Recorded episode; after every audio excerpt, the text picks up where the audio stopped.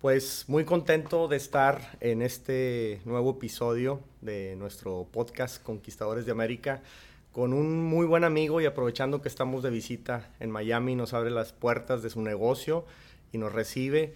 José Botello, Pepe, te doy muchísimas gracias, que me des el tiempo, la oportunidad de que platiquemos y sobre todo que estés dispuesto a, platicarme o a platicarnos de, tu historia. Muchísimas gracias. Gracias, Mundo. Yo feliz de platicar contigo. Creo que los que nos venimos para acá empezamos a compartir muchas historias y muchas vivencias y encantado de compartirlas para todos los que siguen. Correcto. Los que vienen. Pues primero que nada, Pepe, me gustaría que me platiques quién eres, de dónde vienes, qué haces y, y para ir eh, adentrándonos a, a, tu mundo. Yo tengo 33 años, mundo. Nací en el 86. Estoy a punto de cumplir 34 en dos semanas. Presumido. este, soy de la Ciudad de México, de familia textilera de toda la vida, comerciante, de los originarios de, del centro histórico donde nacía gran parte del, del, comercio de textiles. Muy bien. Y pues toda la vida, desde chavito, me acuerdo estar ahí acompañando a mi papá, viendo a mi abuelo y a toda la familia en este mundo textil. Y siempre, siempre, siempre me enseñaron a hacer negocios desde chavito, yo creo como desde los nueve. Este, me encantaba hacer business, a los 14, 13 hacía business en la escuela. Este, me lanzaba los fines de semana a Morelos, a la casa de fin de semana de mi familia, y salía con un puestito y vendía mis juguetes que me habían traído los Reyes el año pasado, porque ya sabía que venían los que seguían. Ese es tiempo de monetizar. Sí. Y más o menos como a los 18, este, tenía una relación un poco difícil con mi papá y me prometí nunca trabajar con él. O sea, esa era mi idea. Y entonces decidí lanzar mi propio negocio y a los 18 eh, le pido dinero prestado a mi mamá en una zona nueva en ese entonces de México se llamaba Santa Fe y puse una florería. Y Bien. de ahí fue creciendo, la fecha existe, ya tiene 15 años ese negocio. Y, este, y hace más o menos 8, mi papá me pide por situaciones familiares que le regrese a ayudar a la compañía. Y regreso, me meto en el mundo, ya tenía sanado todo lo de puberto enojón. Claro. Y me clavo muchísimo, pero en esa dinámica me empieza a nacer esta cosquillita de no quedarme en la empresa familiar, que siempre es muy difícil. Sí. Que lleva muchos enfrentamientos. Sí, no, definitivamente. Yo lo he vivido mucho. Me eh, imagino. Yo crecí con mi papá también y mi papá con su papá. Eh, y ahí venimos también a, en el tema del transporte, el tema de los camiones, etcétera. Pero eh, llegó el punto que yo también dije, quiero buscar. Y de hecho, él también me forzó a que buscara otros horizontes. Con el tiempo nos volvimos a unir, me volvimos a, a ir. Y, y, bueno, ahora en general, ya mi familia que he formado yo con con, con, en general y, y, y mi, mi, familia agregada, por así decirlo, pues tenemos varios negocios juntos, pero definitivamente hay choques, es, es difícil la empresa familiar, ¿no? De, eh, sí, sí, sí, Porque hay muchos sentimientos, ¿no? Encontrados. No, y ¿sabes qué pasa? Yo me acuerdo que uno de los primeros pasos que di fue irme a vivir solo, porque me acuerdo que en las noches llegabas a cenar y te ponías a platicar de la empresa y de los problemas y eran las 10 de la noche, llevas todo el día en la empresa y llegabas y te, le seguías, o sea mis hermanas, mi mamá ya no nos aguantaban a mí y a mi papá. y, y, ya me fui y, y, pues bueno, este, ahí fue cuando tomé la decisión para, para salir de México. No te puedo decir que directo a Estados Unidos porque analicé otros mercados, uh -huh. pero ya, me picó más o menos la cosquilla como finales 2015. Ok. Quería salir. Muy bien. Y, ¿Y qué es lo que, bueno, entonces, por el tema familiar es que decides salir de México? O sea, dices, quiero emprender mi propio negocio, pero fuera de México y por eso eh, emprendes en otro lado y, y decides emigrar o, o, o, o, en general hay algo más que, que, te dijo, me tengo que ir? Mi sueño siempre era irme de México. O sea, desde chavito yo creo que cuando me iba de vacaciones llegaba a nuevos territorios y venía aquí a Estados Unidos me parecía extraordinario. Entonces era como mi sueño estar acá. Y sí, era esta dinámica familiar en la que en la empresa te das cuenta que no hay un tope eh, para seguir creciendo. Más bien te encuentras ese tope para no poder seguir creciendo, pues porque está tu jefe, ya sabes. Entonces, por más de que, que, seas creativo y todo, pues siempre va a haber este choque. La innovación va a estar un poco limitada. Uh -huh. Y más en una empresa que ya tiene un movimiento solo, autónomo. Claro. Entonces yo quería innovar, yo quería cambiar las cosas y me di cuenta que había esa oportunidad saliendo. En el mismo negocio, pero ya no perteneciendo a él. Esa era como mi, mi estructura. Y, y, me imagino que la empresa de alguna manera ya tenía cubierto Centroamérica. No, fíjate. Veo muchas fábricas que, que, dicen sueño con Estados Unidos y es mi mercado natural al que le tiro, pero está complicado y mejor me voy a Centroamérica o, al norte de Sudamérica y, y, por ahí parece que empieza la expansión de las fábricas mexicanas, ¿no? Pero, pero no es el caso de ustedes. No, fíjate que había un, este, había clientes en los Estados Unidos, pero que printeaban en México su producto y se lo vendían a los supermercados, ¿no? A todas las cadenas grandes de acá. Había un cliente en Chile, que a la fecha existe, Uruguay, y pedidos extratemporáneos. Pero como México era tan bueno para la compañía, nunca se había pensado salir. Y nunca salir con un modelo de distribución, que es con el que yo me vine. Claro. Entonces, más o menos en 2016 hablo con mi papá, le planteo la idea de venirme para acá, con mi dinero. Okay. Y decir, este, agarramos esto que he trabajado y le meto. Me voy. Me voy. Bueno, entrada para los que lo ven y nos acompañan en YouTube, Pepe hace playeras. Entonces, ah, eh, eh, en el podcast pues no, está, pero la familia de Pepe se dedica al tema textil, eh, prendas de vestir, principalmente playeras, ¿no? Este, camisetas para, y, principalmente para personalizarlas, ¿no? Para, para, hacerle una impresión, una serigrafía, un proceso diferente para, para todo esto. Entonces, me parece interesante también lo que dices, porque creo que hay muchas fábricas eh, de muy buen tamaño, aún familiares en México, pero pareciera que, no le quiero decir que somos conformistas, pero sí entramos en una cierta zona de confort y decimos, si domino este territorio, pues mejor me encargo de, dedicarme a él y para qué me aviento el reto de ir a otro país. Y, veo muchas empresas así en, en, México, ¿no? Que les va muy bien, de cierta manera protegidos un poco porque es difícil importar producto hacia México porque hay un cierto proteccionismo, aunque tengamos tratado de libre comercio. Eh, entonces creo que, que se aprovecha mucho la situación para decir, me quedo aquí y pues, ¿para qué voy a batallar allá? Eh, entonces, no sé si es el mismo caso que, que, sí. viste. Sí, fíjate, los hijos de mi papá, la familia Saga, que son mi máximo y son los que más este, me han también aconsejado a detalle son una familia que no ha crecido y ahí vienen los que siguen y entonces como que nadie se atrevía. Y, también como al final como que el consejo sabía que había oportunidad fuera, pero no había quien fuera a encabezar esa lucha. O sea, sí tenías que tener alguien al frente de para salir adelante. y, sí. No, y, y, es que no es fácil también decir, mando un empleado. Exacto. No va a ser lo mismo. No le va a poner la misma pasión, quizá, ¿no? Y sabes que termina costando demasiado tiempo, dinero, etcétera, ¿no? Digo, una de las cosas que yo este, digo hoy, que ya llevo tres años acá, es, me vine sin hijos, ¿no? Y no casado. O sea, mi novia es la misma, pero, y fue difícil, pero venirte con hijos, venirte, hijo, o sea, sí hay que pensarlo dos veces porque solito cuesta, y pues trayendo más integrantes de la familia me imagino que es más difícil. nada, nada fácil, nada fácil. y, bueno, entonces decides venir a Estados Unidos después de analizar varios mercados. ¿Contra qué lo comparaste? Este, mira, nos fuimos a Centroamérica, analicé precisamente Panamá, que conocía bien el mercado, por otra empresa. Eh, fui, me estuve un mes completo, analicé toda zona libre, este, todas las regiones probables locales, etcétera, y, me gustaba el mercado, o sea, porque había mucha oportunidad para ahí sí expandirte a, Centroamérica y Sudamérica. Okay este, los únicos competidores, los chinos, ¿no? Sí. Y estando allá tenía un gran amigo cubano y él fue el que me dijo, oye, ¿no conoces Miami? Y yo la verdad no conocía nada. Mundo. Habíamos venido una vez a, a un crucero. Sí. Se acabó. Pero no conoces. No, no nos habíamos quedado ni una noche. ni una noche nos habíamos quedado. Entonces me trae y me dice, vente, yo te llevo y ahí te quedas con mi tío cercano.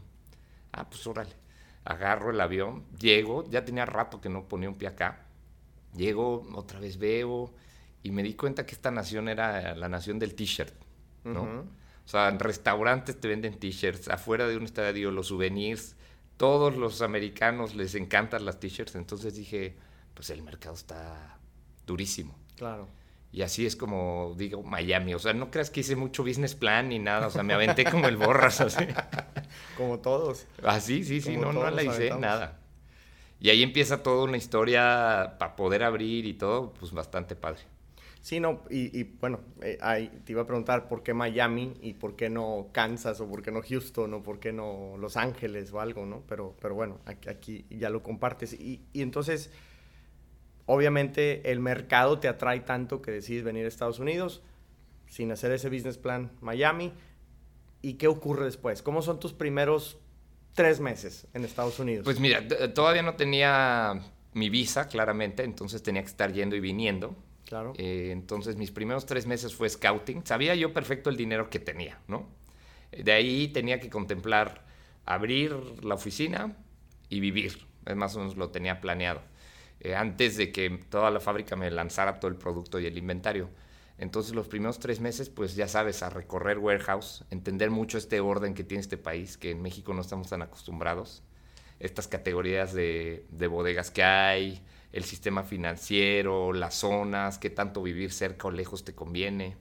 En México estamos acostumbrados a echarnos una hora en el tráfico, ya sabes. Vivimos a tres cuadras de la fábrica, pero nos tardamos una hora por el tráfico. Literal, ¿no? Entonces, pues como entender todo eso, dónde contratar, cómo pagar la nómina, etcétera. Me acuerdo que llegué a, con una realtor que me enseñó casas. A la fecha vivimos ahí. Y, y le dije, oye, nadie me quiere abrir una cuenta de banco. Nadie me... Ah, no, no, pues es que sí es bien difícil, pues si no vives aquí, si no tienes este como extranjero. Y me dijo, pero ¿sabes qué? Le acabo de rentar un financiero mexicano que vive aquí enfrente. ¿Quieres que le marque y que te diga un consejo? Pues no tienes a nadie en este país. Entonces le dije, pues sí. Y le marcó un paisano mexicano y no me pudo atender ese día, pero me dijo, mañana te a echar un café. Órale. Y me recibió ahí en el lobby de su departamento me platicó y me fue guiando, no, mira, ve este banco, este te va a ayudar, tienes que sacarlo así. Y le dije, oye, ¿y un contador aprovechando? Me dijo su contador.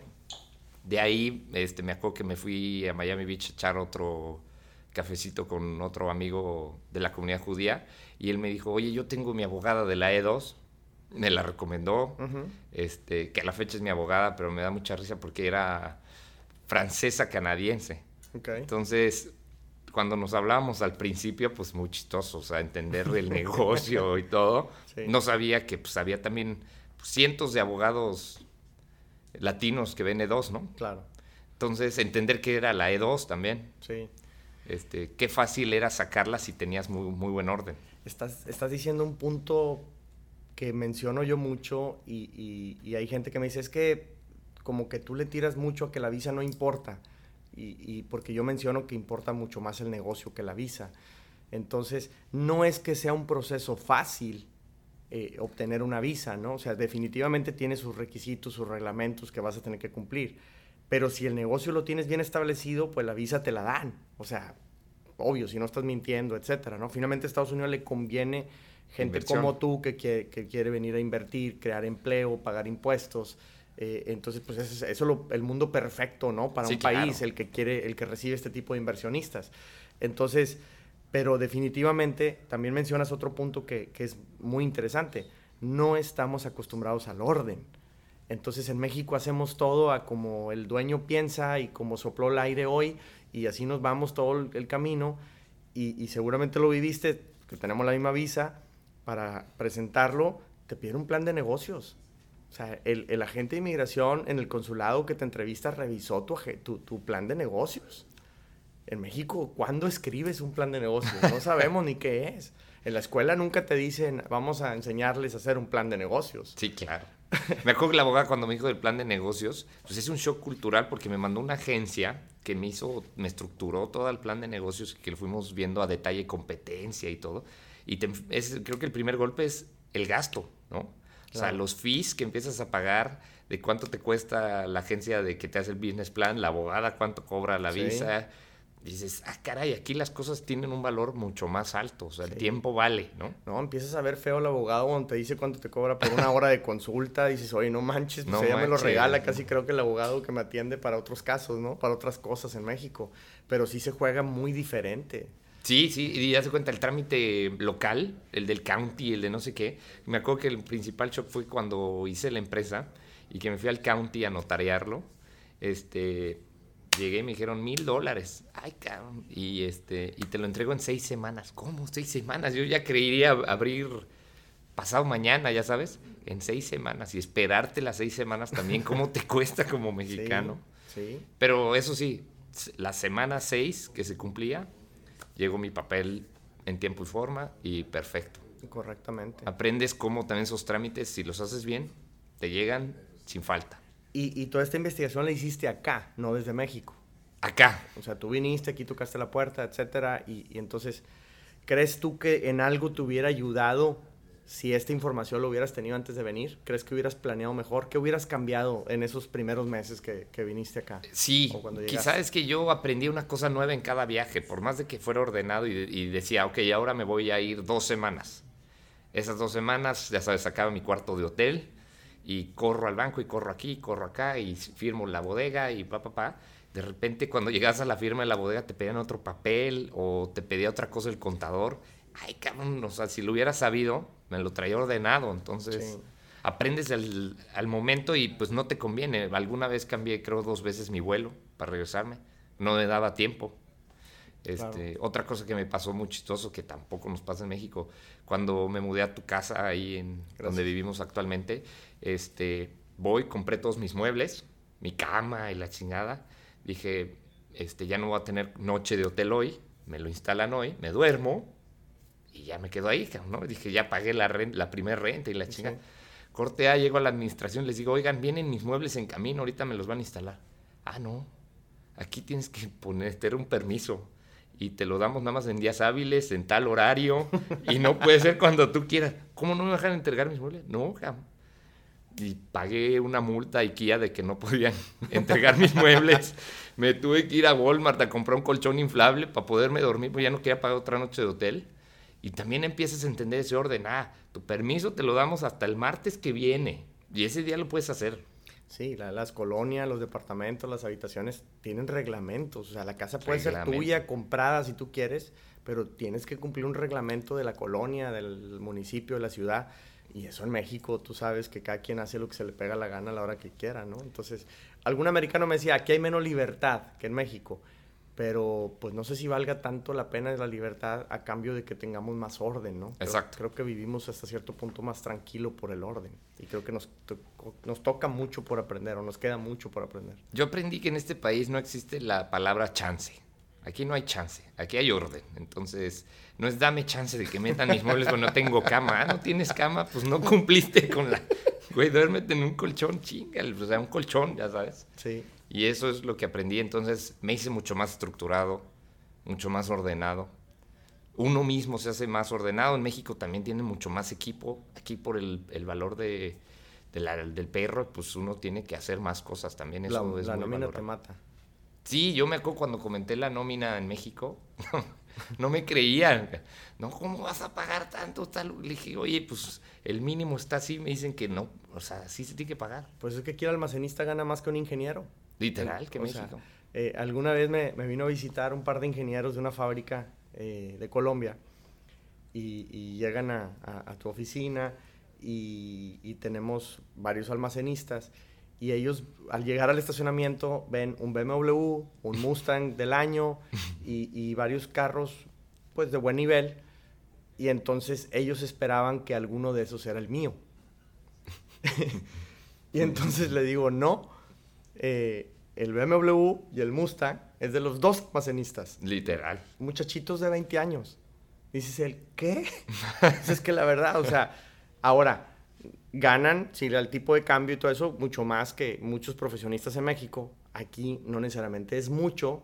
Y obvio, niños que vivían en su, con su casa, en sus papás, con su familia, no tenían otro gasto más que, ah, pues me voy a ir a sacar un carrote, ¿no? Y, a lo mejor dos semanas del mes los dedicaban a, pagar su auto, pero tenían acceso a, ese tipo de, bienes o a ese tipo de, automóviles. Pero sí se quedan ellos muy sorprendidos porque, y les decía, pues es que mira lo que, lo que él gana, ¿no? Lo puede pagar. Y se quedaban totalmente eh, fuera de, decir, esto no, no puede ocurrir en Colombia nunca para empezar, ¿no? Pero finalmente sí, sí es mucho más costoso. Y luego el tema de los impuestos que te generan, eh, etcétera, ¿no? Y no hay con que pues, los meto a, outsourcing y no le pago nada a nadie, ¿no? O sea, existe un impuestos que hay que, que hay que pagar, ¿no? Que hay que enterar. Y quizá al principio, yo creo que varios meses al arranque cuesta trabajo entenderlo. y hoy ya ha pasado más de tres años, entiendes que funciona muy bien. O sea, si, haces, si lo haces bien, si lo pagas, este, funciona, ¿no? Este hecho de, me pasaba mucho al principio, al principio pues confié en mi personal. Y este hecho de que a las 5 de la tarde todo el mundo agarra sus cosas y vámonos, y tienes 10 mil pedidos y cayéndose de, de, órdenes y a las 5 va este, ay, cabrón, o sea, en México el que sí iba al final era el que le aplaudían, ya sabes. Sí, sí. O sea, si, si, sales a la hora que, que era, tu jefe te ve mal. ¿Cómo es posible que te estés yendo ya? Sí, acá, ¿por qué te vas? Pero te das cuenta que también eres más eficiente. O sea, se toman el break y se salen a chambear porque a las 5 ya se van. Entonces también tengo todo un equipo que entrega mucho el trabajo para que a las 5 estar fuera. Entonces uno entiende y dice, Llego, llegas a las 6 a tu casa y hasta como que te sientes mal, ¿no? Al principio. Al principio yo me quedaba a las 9. Pero luego dices, oye, qué calidad de vida estar por acá también. Y concentrar todo tu trabajo, todo tu esfuerzo y hacer otra actividad, estudiar, trabajar, correr. Los criticamos mucho a los, a los americanos porque son más consumistas que, México, que Latinoamérica, pero también pareciera que valoran más su tiempo. Entonces dice, yo te dediqué este tiempo a ti como empresa y ahora viene el mío. Ya no sé si es tiempo para la familia, pero al menos sí es para ellos como personas. Entonces prefieren tener la decisión. Y esa es una barrera eh, o perdón, un, cambio en la cultura eh, eh, muy grande, ¿no? O sea, de las personas y cómo impacta las empresas. Claro. y muchas veces eso no, no, lo entendemos, o sea, y si no vienes, no lo entiendes, ¿no? Porque tú le puedes platicar todo lo que tú quieras a tu gente en la fábrica, en el corporativo, y no te lo entienden porque no lo han vivido. Literal. No sé si estés de acuerdo con eso. y quizá te pueden ver como hasta loco, no, pues estás loco, ¿cómo vas a hacer eso? O ya te volviste uno de ellos, o te volviste flojo, o no, espérame. O sea, las cosas son diferentes nada más, ¿no? Hay un duelo, yo creo que sí hay un duelo migratorio. A mí me costó, yo lo tengo bien visualizado, unos seis meses, ya estando viviendo acá. Ya con la empresa andando, y ya cuando ahora sí ya no iba y venía. Si hay un duelo, pues de extrañar ese tipo de cosas, la comida, los horarios de comida son distintos, este, los precios, el súper, lo que cuestan en realidad las cosas acá. Estás, como empresario, creo que todo el día estás diciendo, ay, ¿qué vine a hacer? ¿Qué vine a hacer? ¿Qué vine a hacer? Pero pasando esta etapa, creo que uno que tiene esta iniciativa de irse de su país y que ya pasa esa etapa y dice, pues por algo me vine y tengo que echarle para adelante, pasa el tiempo y, y la verdad es muy recompensante estar aquí ya con las cosas andando. La hora de la comida a las 12, a mí me llama la atención cómo los restaurantes están full, totalmente llenos a las 12, pero a la una ya se fueron todos. Sí. A chambear otra vez. Y en México, no, hombre, vamos llegando y pídete algo y ahorita vamos y...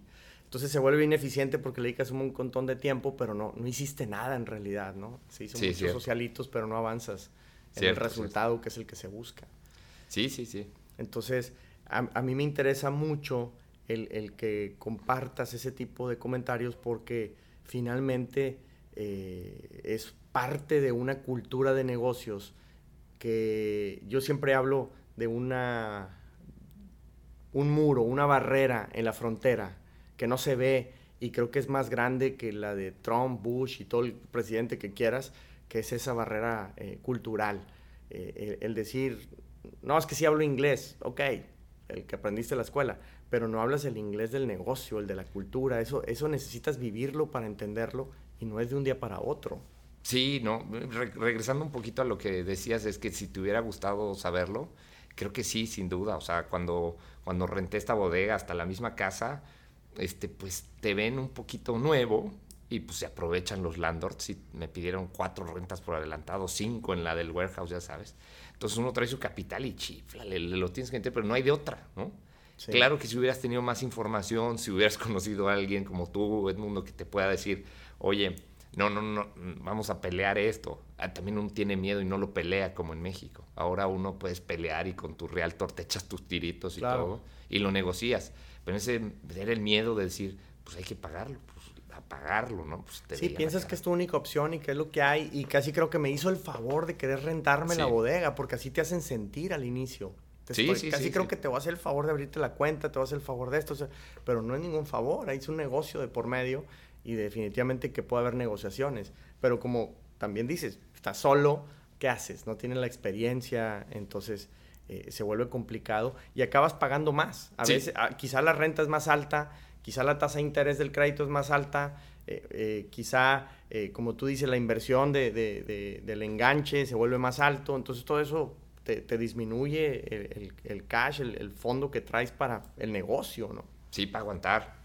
Entonces, pues ya uno aprende, yo creo, con el paso y vale la pena, como dices, romper ese muro latino y entender el valor que tenemos nosotros. O sea, somos gente bien chambeadora, bien hecha para adelante, bien visionaria, nos llevamos con izquierda y derecha, arriba, abajo, y creo que esa es nuestra mayor fuerza como mexicanos. Pero te tienes que atrever a hacer todo lo bueno de México, venirlo a hacer con todo el orden bueno de, este país. Y a título personal no sufriste, o sea, porque en México puedes vivir muy cómodo con un ingreso, y con ese ingreso aquí no vives cómodo. Ya no es de, a lo mejor tengo a alguien que me ayuda en la casa. Aquí lo tengo que hacer yo. Sí, sí, sí. Eh, eh, eh, en la empresa tengo a alguien de limpieza. A lo mejor aquí no la tienes. Y ya toca hacerlo uno y volverse a ensuciar y volver a ser humilde. Yo, yo pienso que el que se viene acá, pues recibe un baño de humildad. O sea, a golpes, ¿no? Te tienes que volver humilde porque hasta cierto punto venimos con algo de soberbia creo yo, de, pues yo soy exitoso, ya me fue bien, mi casa, etcétera. Pero cuando vienes acá y empiezas, ay, caray, pues es que aquí no eres nadie. Y hay unos monstruos enormes aquí, ¿no? En la, en, la industria que tú quieras, ¿no? Tienes toda la razón, mundo. Fue durísimo. Es era llegar en las noches con la renta ya andando, el payroll ya andando, con pocas ventas y a sufrir, a plantearte otra vez, oye, me regreso, ¿no? Y además tenías la casa hecha un tiradero, entonces a, limpiarla y a echar tu ropa a la lavadora y aprenderle a mil más que en México las tenía resueltas, ¿no? Y eso era, es, durísimo al arranque, pero luego te haces tan autónomo y te, ayuda también tanto como persona el atreverte a estar acá. Claro. Como pareja democratiza tanto las labores de la casa. Sí. Que en México no, ¿no? En México es tan barato creo que eh, Carlos, como mentor de nosotros, eh, tiene un video en el que dice es que vivir en México es regalado. Donde realmente cuesta es en los países de primer mundo. Fíjate, hace muchos años yo tuve la oportunidad de viajar mucho a Brasil y conocí a un, amigo, un señor eh, ahí en Sao Paulo, que tenía un negocio similar al nuestro en, en Houston. Y lo fui a visitar en un lugar cuatro veces más grande que el de nosotros. Y yo le decía, te admiro un montón, o sea, este super negocio, etcétera. Y dice, no, yo te admiro a ti. Y le ¿cómo si mi negocio es mucho más chico? dice, sí, pero tú eres extranjero en ese país. Y yo estoy en mi casa, yo estoy en mi tierra. Es más fácil hacer esto que hacer lo que tú estás haciendo allá. En su momento yo no lo captaba, ¿no? Pero con el tiempo empiezas a pensarlo y dices, oye, quizás sí. Eh, sí, sí, eh, sí. Porque empezamos de menos 10, no empiezas de cero aquí. Vienes de menos 10, porque no hay mucha información que no tienes. Empezar de cero sería, yo nací en Estados Unidos, crecí toda mi vida aquí y si un día abro un negocio, pues lo arrancas de cero. Pero nosotros venimos en desventaja. Acomódate al idioma, acomódate al, al, sistema fiscal, que decías ahorita los impuestos, al tema de los bancos, al tema de la visa, al tema de la logística, el almacenaje, etcétera. No sabes nada de eso. Y tienes que venir a, arrancar. Entonces, pues tiene un costo que tienes que pagar. Casi creo que pagamos por piso aquí, ¿no? Eh, eh, para, para entrar y estar acá. Y sabes que creo que sí tienes que estar muy consciente de que te cierren la puerta a un friego. O sea, que te digan no, no, no, no. Yo, o sea, yo me acuerdo cuando llegué a la fábrica en México es marca líder, ¿no? En el rubro. O sea, tenemos dominado el mercado. Aquí, para que yo dictara mi correo electrónico, ve pucha, o sea, ¿cómo se lo deletreaba al americano, cabrón? O sea, se lo decía por teléfono y... Sí. A ver, no, deletréamelo. Ay, cabrón, o sea, no lo entendían, ¿no? Sí. Y yo me acuerdo que cuando llegué, aquí tengo que señalar una cosa, solo vendemos por internet, B2B. Entonces, este, también en México eso no pasa. Bueno, a la fecha no pasa, somos los únicos. Ya está en desarrollo ahora, después de tres años, pero no pasaba. Entonces, desarrollar toda la parte tecnológica, me tardé seis meses antes de venirme. Cuando llegué, me traje mi Frankenstein, que yo le digo.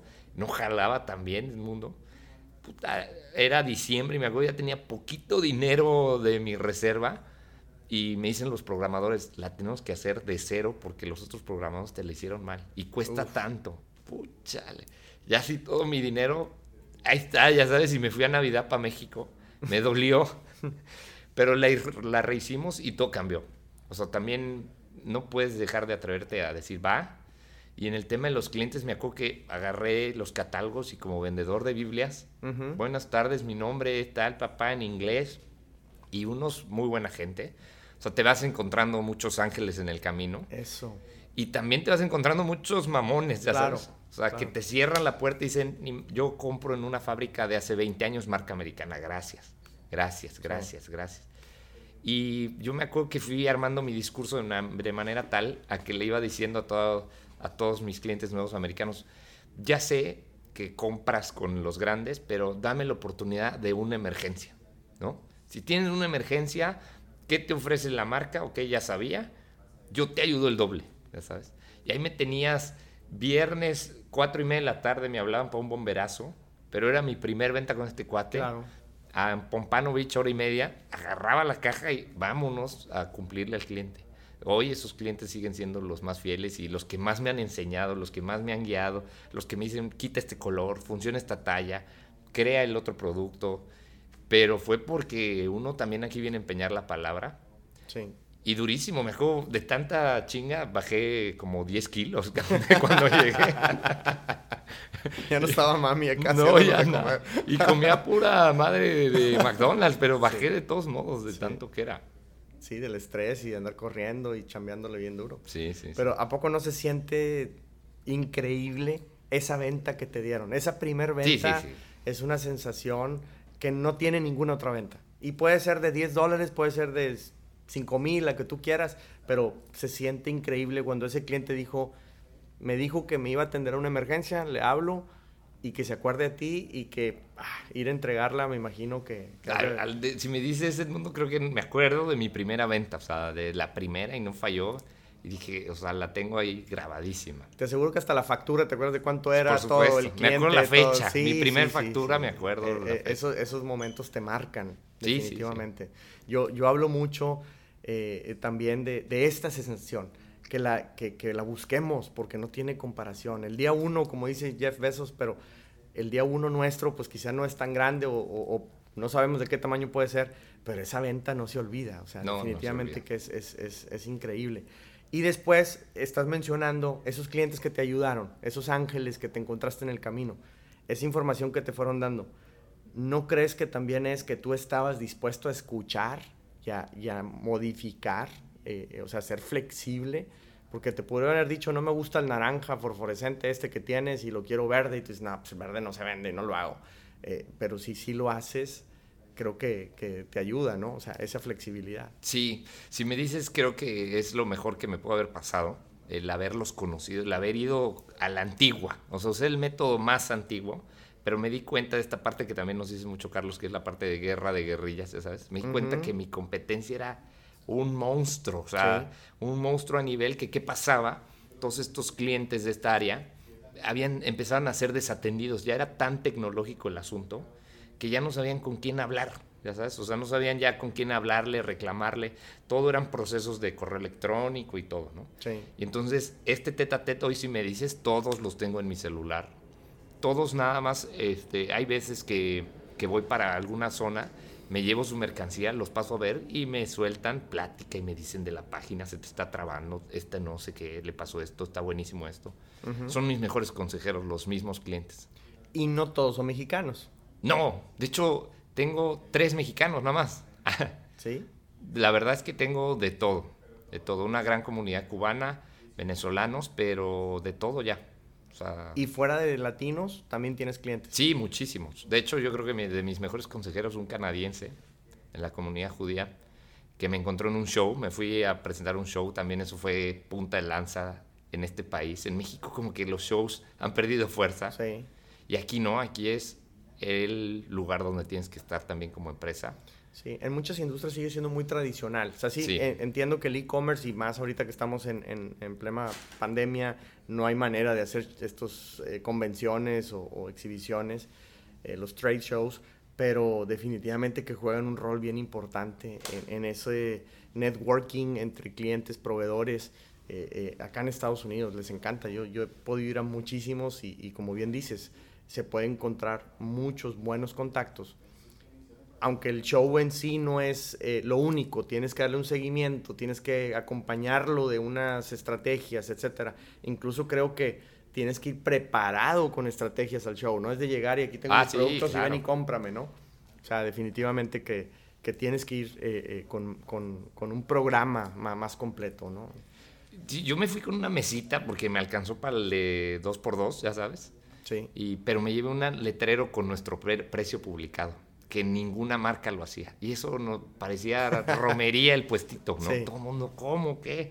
Y eso me ayudó muchísimo y llegaron mis mejores clientes, que a la fecha tengo, y que son mis mejores consejos. Me acuerdo cuando vino mi papá y Jacobo, este, y que los subí a la camioneta y les dije, vamos a verlos. Este, cuando los fuimos a ver, pues llegan y me abrazan. Digo, son señores grandes, la industria está de mucha gente Sí. grande y bastante emprendedor, un poco más digital, pero los grandes, grandes. Y ellos salían y me decían, oye, te quieren mucho, te estiman demasiado. Sí. No, Pues les entregué la vida porque sentí que esas ventas las necesitaba para poder Sí. seguir operando, ¿no? Claro. O sea, tenía todo el apoyo de ustedes en México, toda la confianza, todo el sueño, pero sin ellos Sí. no hubiera dado ese resultado. Y, y no sé si estés de acuerdo, pero muchas veces eh, crecemos.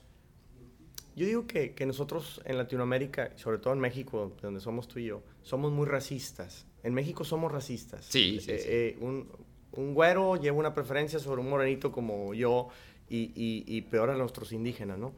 Pero en ese mismo racismo, digamos que despreciamos, eh, no sé si por envidia o qué palabra sea, pero también al americano. O sea, ah, es un gringo. Ah, sí, sí. Eh, sí. Entonces, no esperas, cuando vienes acá, traemos todos esos eh, tabús en la cabeza y, y- y no los vemos bien necesariamente, sino que es un gringo. Sí, claro. Y es un negro, y es un hindú, y es un esto, y es un otro. Y cuando empiezas a tratar, son seres humanos.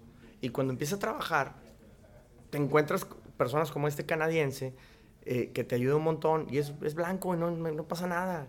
Y, y yo en Houston, en tu casa, tenemos unos vecinos que adoramos y, y son unos morenos, unos señores afroamericanos que son familia nuestra ya, o sea, y un amor que existe. Y dices, no tiene que ser mexicano para que te trate No. bien. De hecho, yo creo que a veces entre nosotros no nos tratamos bien. Y- Claro. Y, también preferimos de repente trabajar con alguien más. Pero, pero si estás abierto, esa gente te puede aportar un montón eh, y, y- y aprendes. Y, En- y no sé si tú estés de acuerdo también que nuestra calidez, porque sí son más fríos, sí, definitivamente, sí. pero nuestra calidez les encanta. Sí. Cuando tú les abres la puerta de tu negocio, de tu empresa, de tu casa, de tu familia, ellos también te la dan, o sea, se, se sienten perfectamente identificados con eso, ¿no? Sí, sí. De hecho, el golpe de humildad que decías, este, cuando te toca asumirlo ya y que lo concientizas de que ese golpe de humildad más bien tiene que ser tu impulso a seguir adelante. Yo me acuerdo, varios de mis mejores clientes, que también ahora son mis amigos, este, me dieron unas regañadas en uno, pero regañadas, uno hasta gritos, que enfrente de todos, ¿no? Entonces en México dices, ay, cabrón, me está gritando y cualquiera reaccionaría como más encabrón, nunca más lo atiendo, ¿no? Al contrario, es decir, ay, llévate lo bueno de, este- de esta gritada que te Sí. hagan de clavar, resuélvelo, mejóralo y va para adelante. Y hoy te digo, me escribe y me cotorrea y es mi cuate. Pero también, pues porque ya había entendido la humildad de dónde estás parado. O sea, sin, sin ellos también no hubiera aprendido todo lo que este mercado nos ha, nos ha dado para innovar en México, para innovar aquí, muchísimo. Muchísimo. Sí, creo que puedes, eh, eh, lo que tú estás aprendiendo, si se lo transmites a la fábrica, la haces mejorar. De hecho, yo creo que nos exige el mercado de tal manera que, que de alguna forma eh, estás forzando a tu planta, a tu fábrica eh, en México a que mejore mucho, a que crezcan. Y no me refiero más en cantidad o volumen, sino profesionalmente, ¿no? A, a hacer muchas cosas que no estaban acostumbrados. Sí. El mercado te exige a, Sí, a sí, cambiar.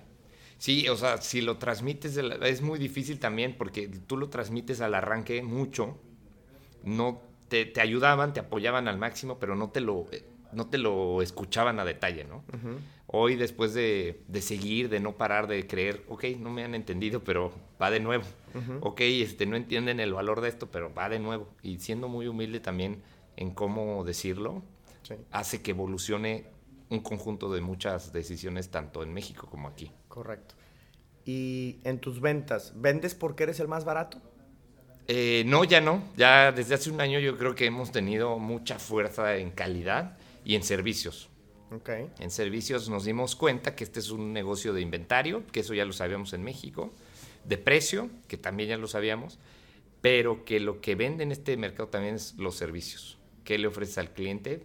Ahora es mucho servicio tecnológico, creo que va todo para allá. Correcto. En lo tecnológico, en la experiencia de compra B2B, es un mundo completamente distinto al B2C.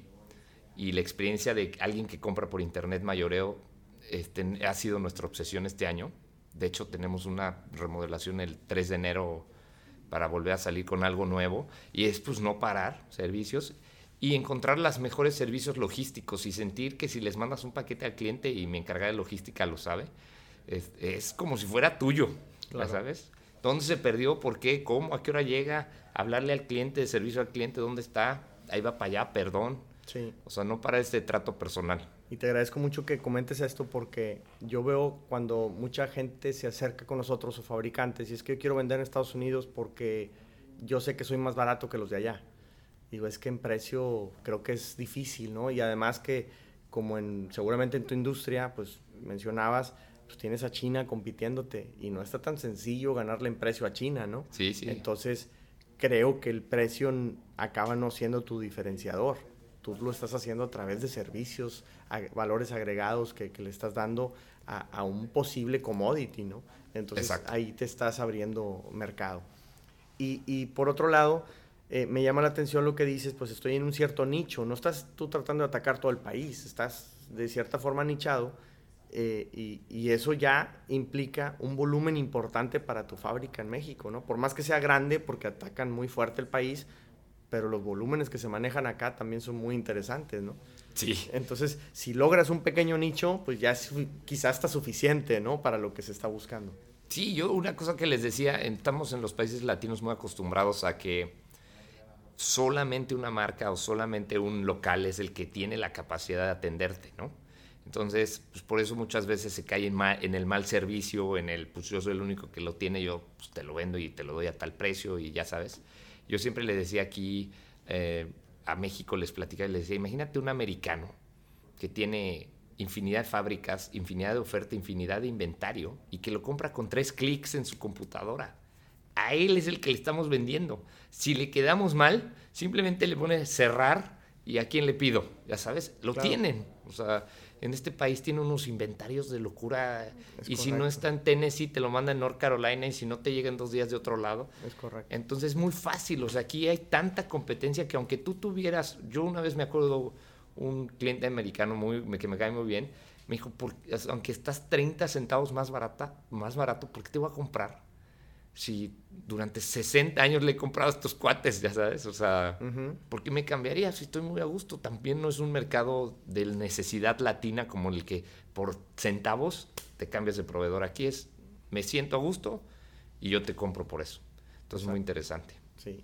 sí. Sí, no, pues te agradezco muchísimo, Pepe, porque compartes muchas historias. Eh, eres muy joven y a la vez muy joven tu empresa aquí en Estados Unidos y ahí hay una serie de retos increíbles en los arranques. Pues las estadísticas dicen que la mayoría tronamos, que no vamos a sobrevivir.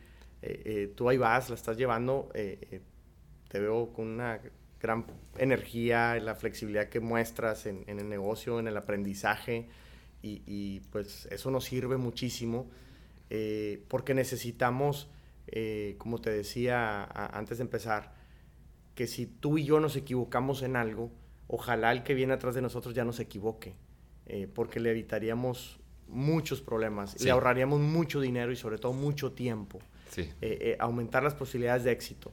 Creo que aquí en Estados Unidos tenemos una gran oportunidad los latinoamericanos, no nada más los mexicanos.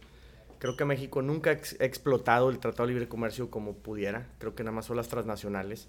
Y nosotros los mortales, la micro, la mediana empresa, creo que los pequeños, creo que hay mucho por hacer. Sí, muchísimo. Pero le tenemos mucho miedo, pensamos que es de grandes inversiones, pensamos que está fuera de nuestras manos. Creo que podemos aterrizarlo, creo que podemos ayudarnos y poder traer un poco más. No necesariamente para emigrar, pero sí para hacer más negocio y explotar esas oportunidades. Y creo que juntos podemos trascender ayudando a más empresarios a que logremos este sueño y, a que obviamente eso conlleve pues crecer en nuestras patrias y, generar más empleo y ahí va a haber más educación y, porque ningún gobierno nos va a resolver nunca nada. Yo creo que hasta nos estorban muchísimo muchas veces, y nos ponen muchas trabas, pero creo que desde acá nosotros podemos empezar a, jalar, a jalar, a jalar para tratar de apoyar. Eh, te agradezco mucho el tiempo y yo lo que te pido, Pepe, es que nos, me, apoyes, me ayudes a, que trascendamos eh, eh, con el trabajo que estás haciendo, que es increíble. A mí me da un orgullo tremendo ver una fábrica mexicana vendiendo en Estados Unidos, porque lógico, soy mexicano. Sí, claro. y yo creo que, no sé si estés de acuerdo, te da un patriotismo que no teníamos allá. allá no, no somos como los americanos que respetan mucho ciertas figuras, instituciones, pero estando acá valoras más la tierra. Y, entonces nos da esa nostalgia de la que mucho se habla, pero tú lo haces promoviendo productos, generando empleos, generando impuestos, generando, etcétera, cumpliendo con todo lo que se tiene que hacer acá, porque también estás impactando positivamente esta zona. Entonces, ahí yo veo un ganar-ganar. Te pido que lo sigas haciendo, que nos sigas colaborando con tu conocimiento, con tu experiencia en los próximos meses y años y, sobre todo, pues, eh, otra vez te agradezco el tiempo y ojalá eh, eh, podamos de alguna manera trabajar en conjunto para llegar a, cumplir ese sueño. Muy, muy agradecido, Edmundo, muy agradecido y, sabes que esta es tu casa y pa'lante y la verdad es que se me pone chinita la piel con todo lo que me dices y la verdad es que sí, da un orgullo estar acá con mexicano, escucharte, conocerte, este pues aquí el 90% de los que trabajan conmigo son mexicanos también. Este, uno también agarra esta mentalidad y tenemos pura gente talentosa. Entonces, pues para adelante, le puedo decir a todos los emprendedores, atrévanse, no tengan miedo, este, las barreras están en, la mente. La mayoría. Las barreras están en la mente y tú puedes conquistar el mundo, como dices tú en todos tus podcasts. Vamos a, conquistar América. Exacto, a conquistar la mundo. Muchísimas gracias, Pepe. Gracias, que estés muy bien. Gracias por venir.